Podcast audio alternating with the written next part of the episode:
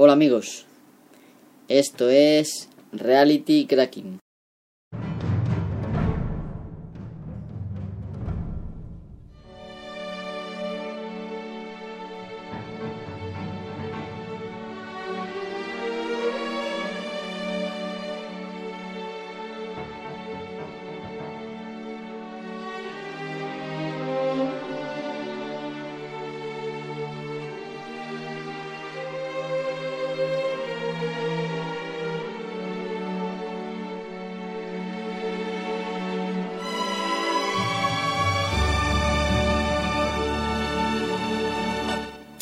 Chicos, nos enfrentamos hoy al programa número 22, si no recuerdo mal.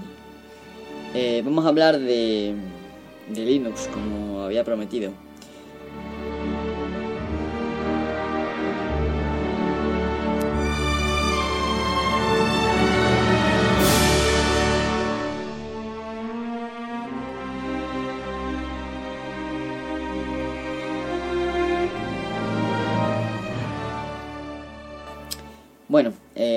Bajo la música no sé si la voy a dejar, creo que no, porque creo que es una cosa que distrae. El otro día me dijeron que, que un tío solo 40 minutos que, que cansaba. Yo, bueno, no sé, igual me tendría que escuchar más de lo que me escucho. Pero no me gusta, eh, cuando yo escucho un podcast y me, está interesante, no me gusta, me distrae la música. Eh, no siempre pasa según qué música, pero bueno, no quiero estar dependiendo de que estar pensando en si va a quedar bonito, lo que quiero es que quede útil. Por esa razón yo creo que lo mejor es quitar ya de una puñetera vez la música. A ver que voy a bajar el volumen. Vale. Bueno, pues como había prometido, eh, tenía pendiente una un podcast, una grabación de sobre GNU Linux y eso es lo que pretendo hacer. No sé cómo va a salir, la verdad es que hice ya un intento de grabación eh, sin estar al aire como ahora mismo y no me gustó el resultado y no lo publiqué. Así que bueno, voy a hacer otro intento y esta vez ya pues para no echarme atrás lo estoy grabando. Espero no ponerme muy cansino con el tema este. Eh, bueno, deciros que que GNU Linux, aunque ahora mismo el nombre al que nos referimos todos es Linux, eh, en realidad eh, este proyecto eh, salió de la mente de, Richard Stallman, tal y como hablé en el, el pasado episodio sobre el software libre, porque él lo que quería era tener un sistema, un sistema operativo libre. ¿Eh? Porque si no tienes un sistema operativo libre, no puedes ni siquiera usar el ordenador. Tendrías que usar todo software privativo. Y eso él no quería, por las razones que ya dije. Y pues pensó en desarrollar este software, este, el proyecto GNU. ¿Vale? Las siglas son GNU, bueno, no, en realidad son las siglas de GNU is not Unix. Eh, son unas siglas recursivas y este era el proyecto. Lo que ocurrió es que al final el, eh, habían desarrollado lo que es todo el sistema operativo, excepto el núcleo. Y entonces pues ahí estuvo muy a mano el señor Linus Torvalds en los años 90, no sé si fue en el año 91 92, ya tenía su sistema libre, o sea, su sistema um, listo lo había, aunque al principio no quería, ¿eh? porque él siempre ha trabajado por cuenta, bueno, vamos, que siempre ha trabajado para empresas y demás, y él no quería liberarlo. Al final lo convencieron de que sí, que lo liberara eh, con la licencia que el mismo Stallman había sacado, con la licencia GPL. La licencia, eh, o sea, licencia general pública de GNU que se creó para el mismo proyecto GNU y que es la, digamos, la licencia estrella, digamos, de, del proyecto de software libre. Sabéis que hay muchas licencias, varias versiones y tal, de documentación, de, de según el tipo de, trabajo, pues hay diferentes licencias. Eh, bueno, no me quiero liar mucho porque si no... Entonces, al principio eh, GNU iba a funcionar con el kernel Hurd o algo así, quiero recordar. Se pronunciaría algo así, bueno, no sé. Pero no... De la forma en que lo pensaron al principio, pues no, no lo vieron práctica y al final acabaron por abandonarlo y adoptaron este núcleo eh, Linux, que es lo que al final ha venido en denominar porque la gente, pues eso, suele ser desconocedora de todas estas cosas. Yo muchas veces digo, en, a lo mejor en Twitter, ignorante, pero bueno, tampoco es un insulto. Simplemente porque las personas, yo me confieso que en principio pues tampoco sabía. Yo, todo el mundo decía Linux, Linux, Linux, pues yo al final dice Linux.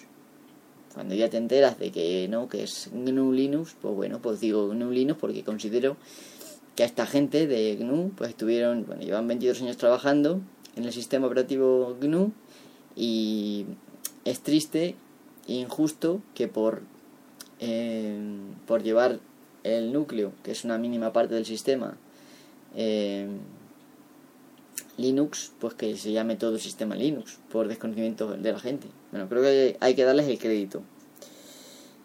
Bueno, eh, como estoy diciendo ahora mismo, eh, un sistema operativo se compone de muchas piezas, muchos componentes de software, muchos, muchos programas. digamos que la parte más importante, porque es la que lo integra todo, es el núcleo o kernel, no sé si lo habréis oído, sí, porque yo lo he mencionado varias veces, y luego pues hay herramientas, bibliotecas, software adicional, documentación, un sistema de ventanas que suele ser Windows X. Bueno, suele ser no, es Windows X. Luego un gestor o administrador de ventanas, ahí hay muchos. ¿Vale? Y luego está el entorno de escritorio. Por supuesto hace falta procesador de, textos, hoja de cálculo, en fin, lo que uno necesita para, para funcionar. Un montón de programas que muchas veces ni siquiera llegamos a usar. ¿Vale? Entonces, por así decirlo, eh, esta gente había creado todo menos lo que es el núcleo. Entonces por eso digo que es injusto. Bueno, una vez que ya esta gente liberaron su, su sistema, al principio para tener un sistema, GNU Linux, había que ser experto.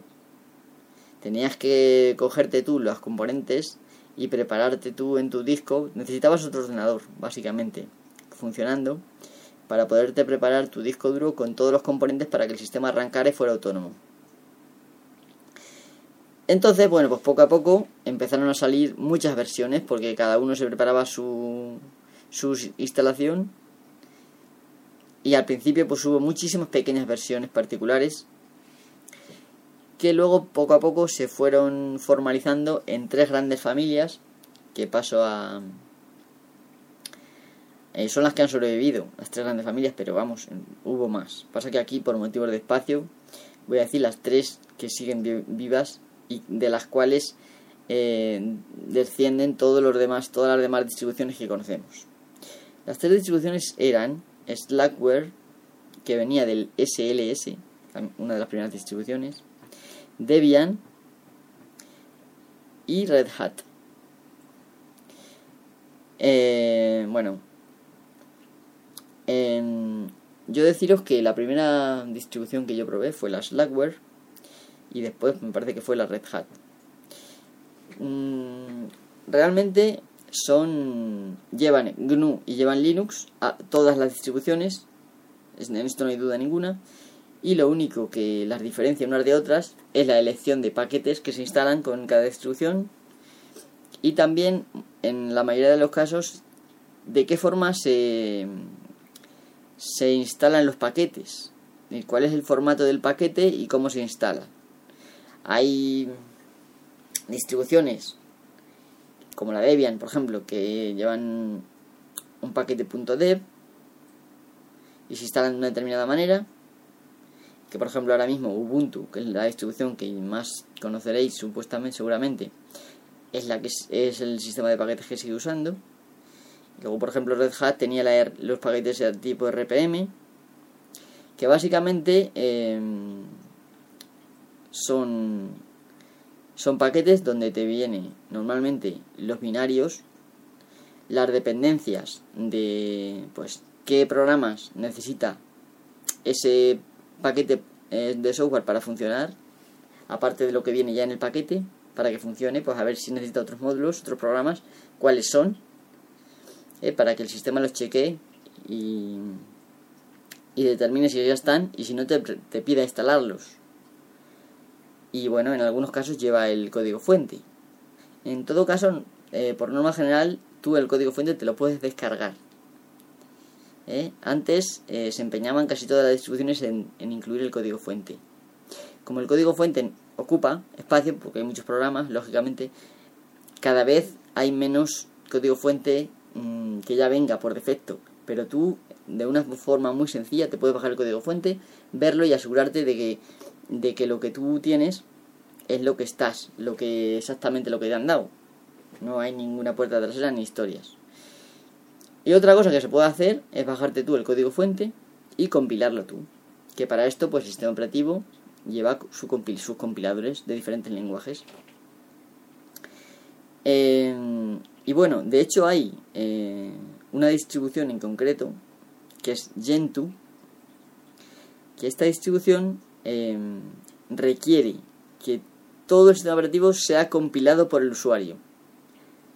Por lo tanto, necesitas otro ordenador ¿eh? te tienes que compilar tu núcleo, tienes que compilar tu, todos los programas, ¿eh? va por una serie de pasos ¿eh? de compilación y, y al final el sistema de paquetes que se llama portaje, quiero recordar, portage o algo así, en inglés, em, pues incluye dentro todo el código fuente y ningún binario y ese sistema automáticamente em, compila el, el programa y lo instala, donde, donde corresponde instalarlo. Em, en este caso, bueno, tenéis que saber una cosa muy básica y es que en este caso GNU Linux no se parece absolutamente nada a Windows. Hay un control bastante bueno eh, de los paquetes que tienes instalados en tu máquina y todo lo que se instala mm, se supone que si hay un control de lo que necesita para funcionar y si no está, pues te va a decir, oye, falta este paquete, ¿lo quieres instalar? Esto en Windows no es así. Tú instalas y te quedas con la ganas de que funcione porque necesita tal y encima ni siquiera te lo dice o te lo dice después de estar instalado. Lo cual es un coñazo total. Em, en este aspecto, em, bueno, pues claro, con el tema de Gentoo, el portage este, eh, es muy diferente a lo que estamos acostumbrados a ver. Tampoco, como en Windows, tú puedes instalar los programas donde quieras. Aquí en, en GNU Linux no. Aquí hay una serie de carpetas del sistema y el sistema tiene, eh, igual que en Windows, las últimas versiones, las más recientes. Bueno, antes era un poco más caótico. Ahora tenemos archivos de programa que ahí instalamos todo, ¿no? pues en, y tenemos mis documentos, tenemos encima eh, una serie de carpetas, pero al principio esto era muy caótico y tú podías instalártelo donde te diera la gana. Pues en, en, en GNU Linux desde el principio hay una serie de carpetas donde pues por convención se instalan los programas. Eh, en unas carpetas instala la configuración, en otros los programas, en otras la documentación y está todo muy organizado. Al principio os va a costar un montón adaptaros pero una vez que lo que lleváis un tiempo, pues os va a ser muy útil esta distribución. Bueno, em, dicho esto de las distribuciones, por supuesto, ahora mismo, si acabáis de aterrizar en el, en el sistema este GNU Linux, no os recomiendo que utilicéis Gentoo. Si estáis muy interesados en, en conocer ese mundo, eh, pues os puedo recomendar Sabayón, que es una distribución que se deriva de Gentoo, pero que ya tiene eh, instalación automatizada, que no tienes que compilar tú manualmente todo. Vale, Gentoo tiene algunos problemas, bueno, Gentoo, eh, Sabayón tiene algunos problemas eh, con los discos duros SATA. Así que sí, vuestros discos duros, que son todos ahora, son SATA, mm, dependiendo en qué ordenador lo instales, a lo mejor te da error y no se te instala automáticamente.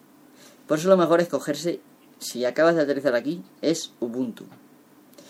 Si bien Ubuntu tiene sus inconvenientes de cara al, a lo que es una concepción pura del software libre, porque puede incluir software privativo, mm, es la instalación lo más sencillo que hay. Es automática, diría que es mucho más fácil que Windows, ya lo he dicho muchas veces y no, creo que queda claro. Cualquiera lo puede instalar. Mi sobrino, si le doy el, el CD o un pendrive, lo podría instalar perfectamente en un ordenador. Mm, a lo mejor me la va a cagar en cuanto a la selección de cuánta partición coge, cuánto tamaño, pero si deja que el sistema lo haga, lo hacer bien. Vosotros igual. Al principio un poco y es más a ciegas, pero luego conforme vayáis conociendo el sistema, vais a poder decidir y tomar vuestras decisiones y cambiarlo o lo que queráis. Em, bueno, como este eh, podcast es introductorio de GNU Linux, no quiero eh, meteros, un meteros muchos datos, digamos, de diferentes sistemas y diferentes distribuciones que hay muchas. Eh, por ejemplo, habréis oído hablar, por ejemplo, de Linux Mint, que Linux Mint es un trabajo derivado de Ubuntu. Luego de Ubuntu hay muchas distribuciones como Lubuntu, Kubuntu, Xubuntu, dependiendo de qué entorno de, de eh, qué entorno gráfico elijas, ¿eh? si eliges KDE, ¿eh? o eliges Genome, o eliges el que quieras, hay muchas, el entorno de escritorio que elijas.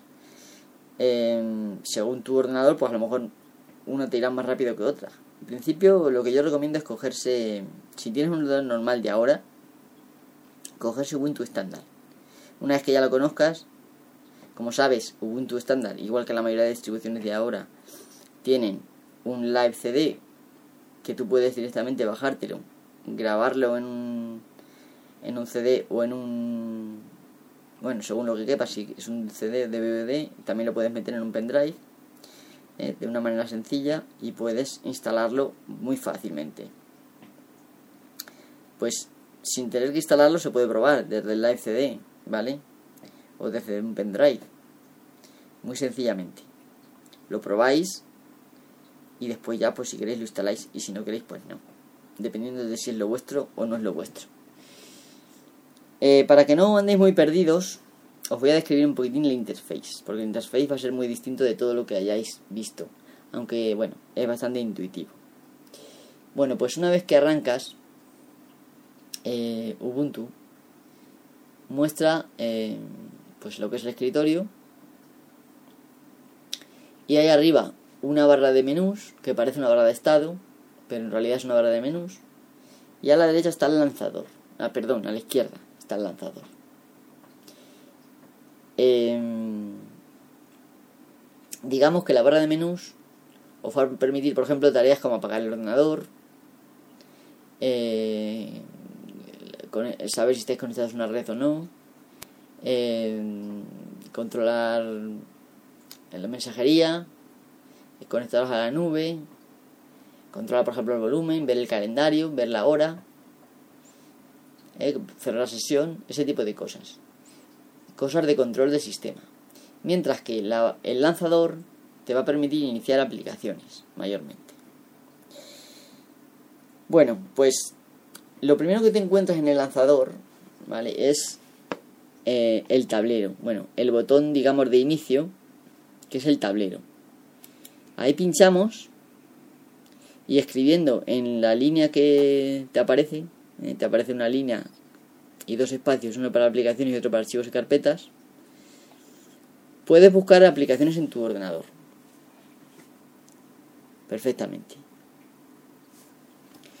Eh, por ejemplo, si escribimos terminal, pues nos aparece el terminal. Si escribimos gedit, pues nos aparece el editor de textos. Lo que escribamos ahí va a buscar en el ordenador, por una parte en aplicaciones, por otra parte en, por ejemplo, en, en carpetas y archivos. Y si pulsamos intro y hemos escrito, por ejemplo, una aplicación entera o solo queda una, en la pantalla pues se abre. Y si hay varias, podemos elegir una con el ratón y pinchar y se abre. Eh, hay un atajo, bueno, hay varios atajos del teclado. En concreto, el lanzador, o sea, el, tablero se abre con el botón de Windows. Eh, con el botón de Windows le dais y se abre el tablero. Es bastante, bastante interesante. Justo debajo de lo que es el lanzador eh, está una especie de escritorio, una especie de fichero donde salen, donde puedes acceder a los, a los archivos y carpetas. aquí voy a volver un poco más tarde cuando tratemos lo que es el sistema de ficheros. Después tenéis el, navegador, que viene por defecto con, eh, con Firefox, con Firefox, ¿vale? Em, este navegador es bastante bueno y es el que más integrado está con el sistema este, con Ubuntu. Pero nada te impide ponerte el Opera eh, y, o ponerte eh, el Chromium, que es, lo, es el proyecto libre em, pues similar a Google Chrome.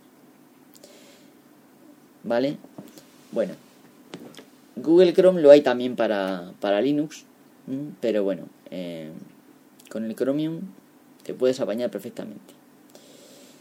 Y bueno, también te puedes apañar con el Firefox. ¿eh? Yo cada yo que tengo todo configurado en el Chrome y entonces pues automáticamente al iniciar sesión en, en el Chromium me recupera todos los marcadores y todo lo que yo tenía en, en Windows, que era lo que yo tenía antes. ¿eh? Por motivos de trabajo principalmente.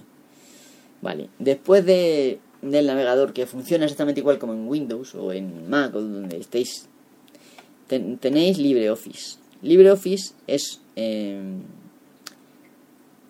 un trabajo derivado de OpenOffice eh, que se separaron, no sé por qué razón. La, la verdad es que lo leí, pero no me acuerdo mucho. Y el resumen es que os permite abrir cualquier documento de la suite de Microsoft Office y modificarlo. Y crear también vuestros propios documentos. Tiene su hoja de cálculo, su base de datos, eh, su, su mm, creador de presentaciones y está bastante, bastante bien, bastante conseguido. Si no sois muy tiquimiquis, es muy fácil la adaptación, porque es que son muy parecidos. Eh, no es como las últimas versiones igual tanto, pero vamos, te puedes apañar muy bien.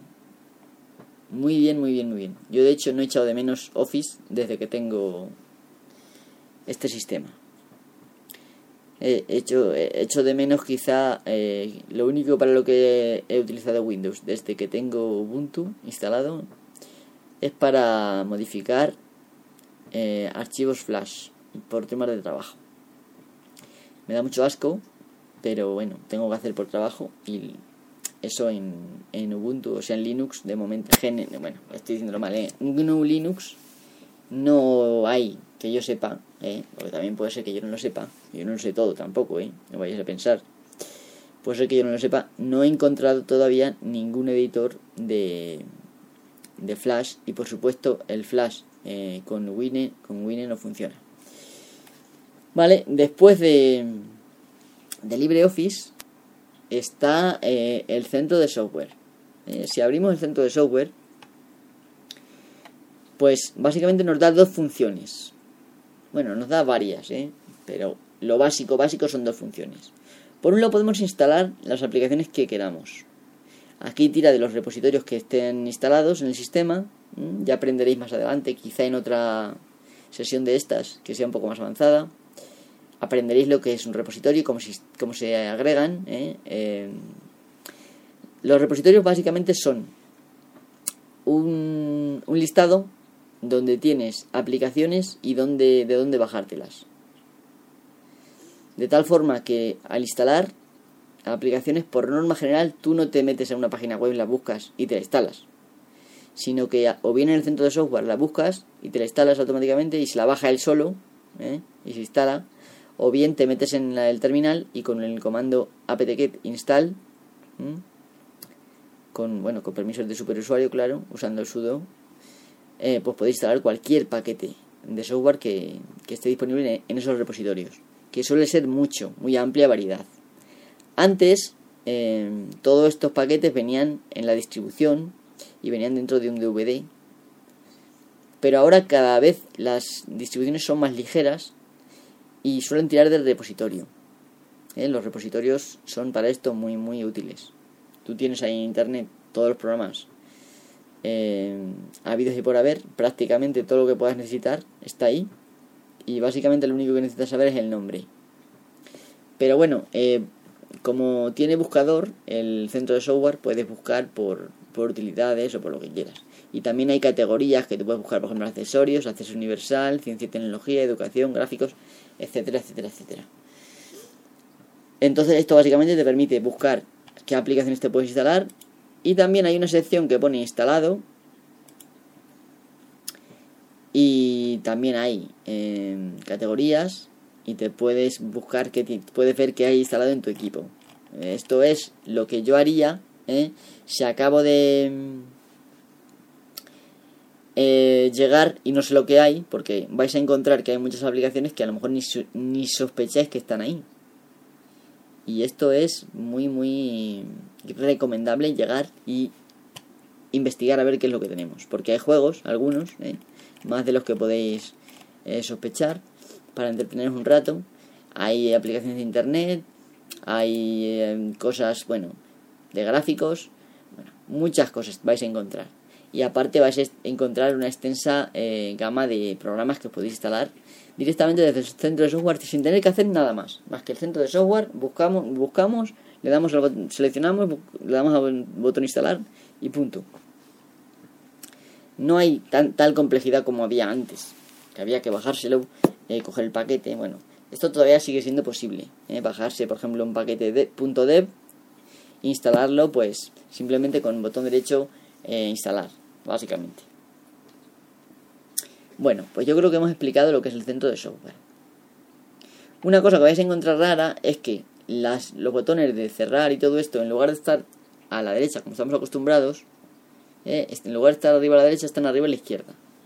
Pero bueno, eso se acostumbra uno rápido. Y cuando os deis cuenta, vais a estar buscando en Windows los botones en el lado en el lado de, de la izquierda. ¿eh?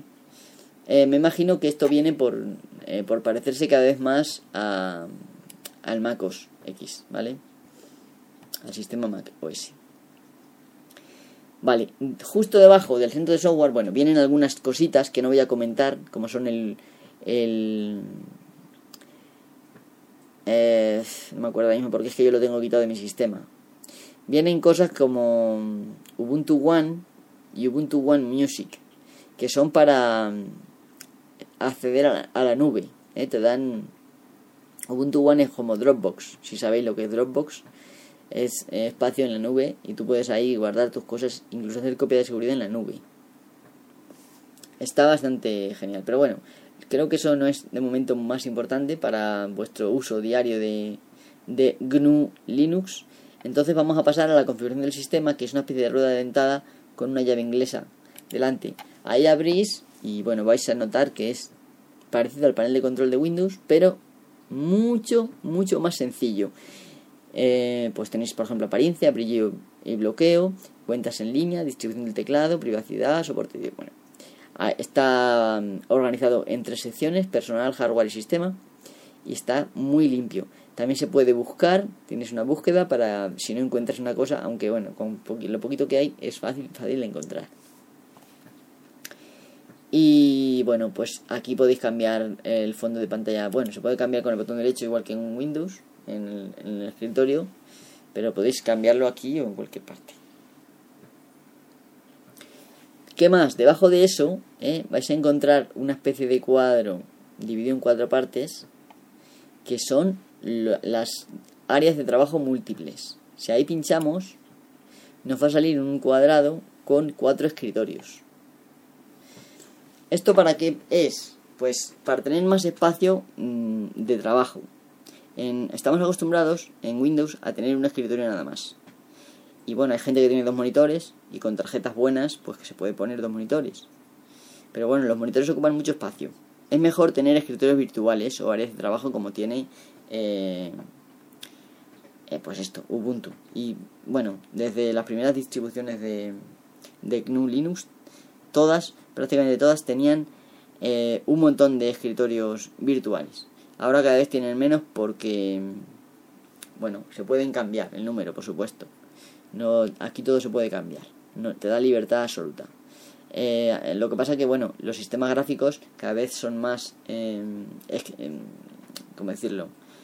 exigentes con las gráficas, entonces pues por ahorrar memoria y demás, lleva 4. tú lo puedes cambiar si quieres y ponerte 8 o ponerte 5, pero bueno, es para lo que tú lo vayas a usar. Pues por ejemplo, en un, en una área de trabajo te puedes poner, por ejemplo, las aplicaciones de comunicaciones, como por ejemplo el chat, Twitter, lo que tengas ahí puesto. En otra te puedes poner la música, en otra te puedes poner lo que, en lo que estés trabajando. Y, es una forma de, de organizarte eh, tu espacio sin tener que estar ahí todo saturado de, de, ventanas en una misma área de trabajo. Eh, yo lo veo muy, muy útil. Yo lo uso bastante. ¿eh? Luego, por supuesto, hay. Hay atajos, que luego diré alguno. Hay atajos del teclado donde tú puedes, em, pues, cambiar de trabajo una ventana, etcétera, muchas cosas. Aunque bueno, lo más sencillo eh, para cambiarla es darle botón derecho en la barra del título. Eh, que yo sepa que es eso. A ver, estoy dándole donde no debo. Si le damos botón derecho en la barra del título nos sale... Bueno, es que aquí no.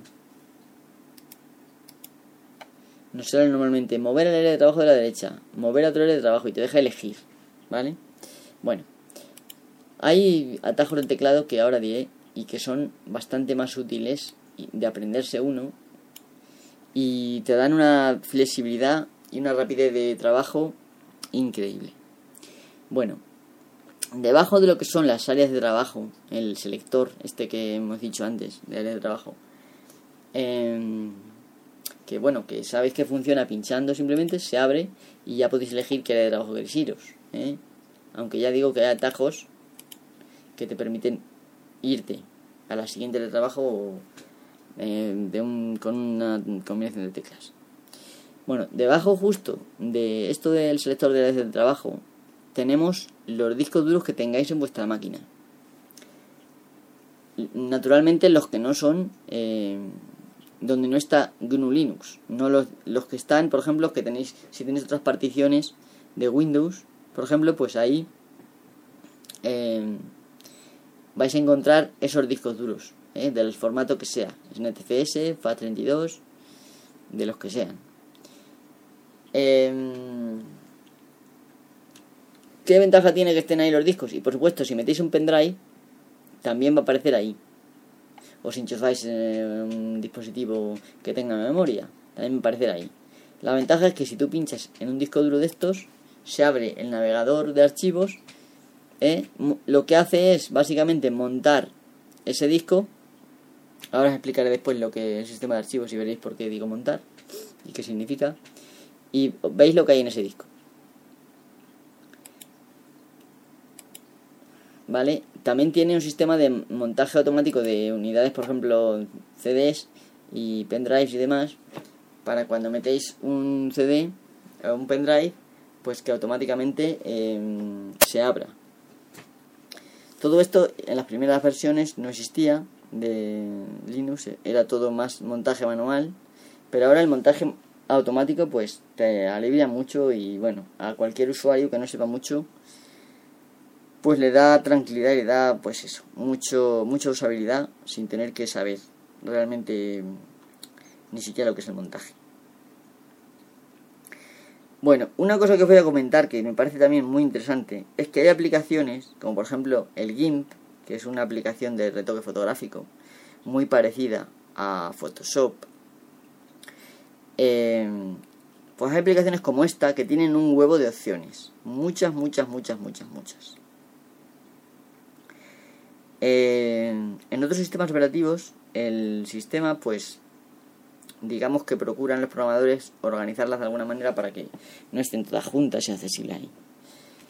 En, bueno, en GNU Linux también hacen eso, pero además está el HUD, HUD, que son las siglas de Heads Up Display, que es eh, un sistema que pulsando Alt en cada en la aplicación que queráis, con la ventana de la aplicación en primer plano, pulsáis Alt y os aparece un campo eh, arriba de búsqueda donde podéis buscar cualquier opción de menú que esté en el sistema, sin importar en el nivel que esté. Y esto te da una rapidez de uso sin tener que estar buscando en los menús impresionante. Voy a ver algo, me vais a permitir.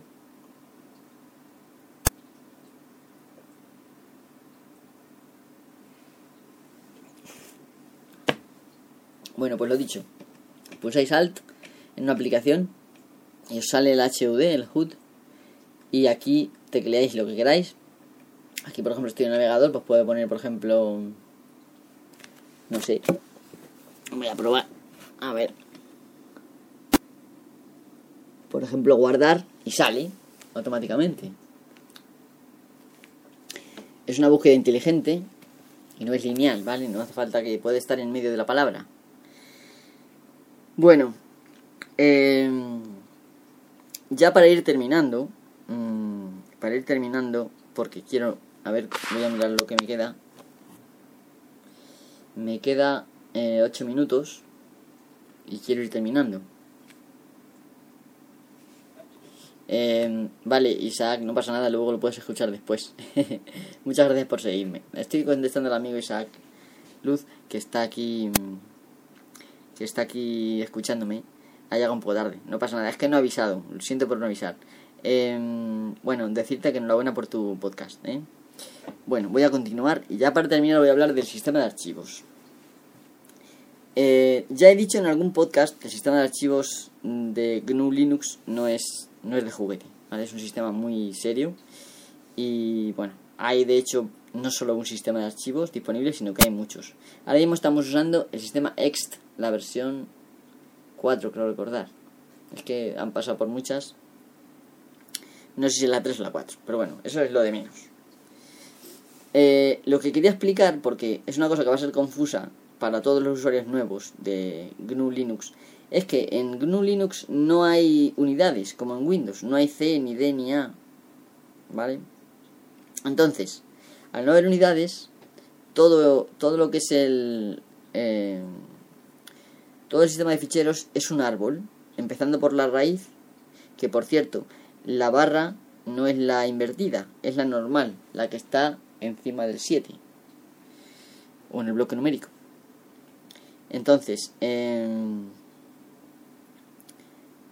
vais a ver que el sistema de archivos empieza en, en la raíz y no hay unidades, es todo contiguo.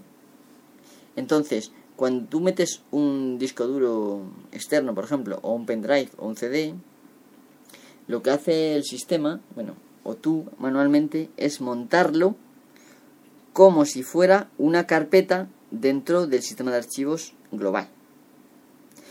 Esto es lo que se llama montar.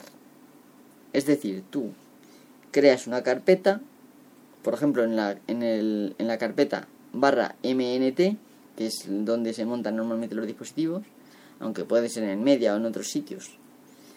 Pero bueno, entonces en MNT creas una carpeta y ahí le dices que asocie tal dispositivo con esa carpeta. Y a raíz de que ya eso se llama proceso de montaje, y a raíz de que está montado tú puedes meterte en esa carpeta y ver el contenido de tu disco duro externo, de tu pendrive o de tu CD. Eh, esto es quizá lo, más lo que más va a extrañar porque fue lo que más me extrañó, aparte de la organización en carpetas USR, bin, todas esas cosas, que luego etc. que vais a saber luego. Eh, bueno, eh, deciros que los programas, bueno, más bien los accesos directos a los programas, o enlaces simbólicos están en la carpeta bin. Mientras que casi todos los programas están instalados dentro de USR en algún lado. Luego hay un sistema bar, que es donde están los logs, y por ejemplo si tenéis instalado el Apache, pues ahí vais a encontrar también la carpeta www, que es donde vais a tener vuestra página web. Y, bueno, em, lo más importante, ya lo he dicho, los logs, que son barra bar barra log. Y, y la la página web, que si tenéis el Apache instalado, claro, siempre y cuando esa condición se dé, pues estarán en barra bar barra www. ¿Y qué más? Pues si la configuración está en barra etc. Eh, procurar no modificar ningún archivo que os encontréis por ahí porque esto no es Windows. Si modificáis, aquí toda la configuración son archivos. Como modificáis un archivo, modificáis la configuración. Así que hay que modificar con mucho cuidado al principio. ¿Mm? Es mejor usar herramientas automáticas de configuración que hay por ahí en el sistema. Eh, no me puedo ir sin decir también pues la extensísima comunidad de usuarios eh, de Ubuntu en este caso y de otros y de cualquier otra distribución eh, en el mundo. Hay muchísimos foros. Mm, entonces, si tenéis problemas, eh, no os agobiéis y vais directamente a Google y buscáis vuestro problema. Porque es que va a haber mil personas que les ha pasado lo mismo y la solución es muy probable. Tienes muchas papeletas de que ya esté en internet puesta. De concretamente tu problema. Eh, la comunidad, como digo, es muy activa y hay muchísimos usuarios. No es como antes, que para encontrar otro Linuxero ibas listo. Y, y bueno, iba a mencionar los atajos del teclado, pero es que no me va a dar tiempo porque quedan 4 minutos. Así que, eh, bueno, tenéis el típico Alt Tab para cambiar de ventana. Y, bueno, hay otros que podéis encontrar en la ayuda. La ayuda está en, en la barra de menús, arriba, arriba del todo, la rueda dentada, y allí buscáis ayuda de Ubuntu. Y ahí entráis y vais a encontrar una sección que pone atajos del teclado. Y ya está, no, no hace falta más. Eh, si no lo encontráis por ahí, pues buscar un poquitín porque es que suele estar por aquí. Y bueno, eh, ¿qué deciros más? Os podría decir muchas cosas porque esto es muy amplio, pero como me quedan tres minutos, pues ya no voy a decir nada más. Eh, muchas gracias por escucharme. Sabéis que me podéis encontrar en Twitter, arroba mhyst, y también en el correo electrónico del podcast, que es rcracking.gmail.com Cualquier pregunta me podéis enviar allí. Y bueno, a Twitter también, pero si es algo más largo, más personal, pues al correo y ya está. Em, deciros que bueno, que, que intento ayudar lo más posible. Si tenéis problemas, pues decírmelo que igual os puedo echar una mano. Vale, pues como esto ha sido muy corto para lo que es mm, esta, este podcast, pues es un sistema pues, donde se puede hablar de mucho, pues tendré que hablar más veces de GNU Linux. Iremos ahondando poco a poco porque, bueno, eh, tampoco se trata de aburrir al personal. Así que, bueno, muchas gracias por oírme y hasta la próxima, amigos. Espero que, que os haya gustado o por lo menos que los nuevos eh, os, hayáis, os, haya ayudado, os haya ayudado un poquito a encontraros en este sistema. Venga, hasta la próxima.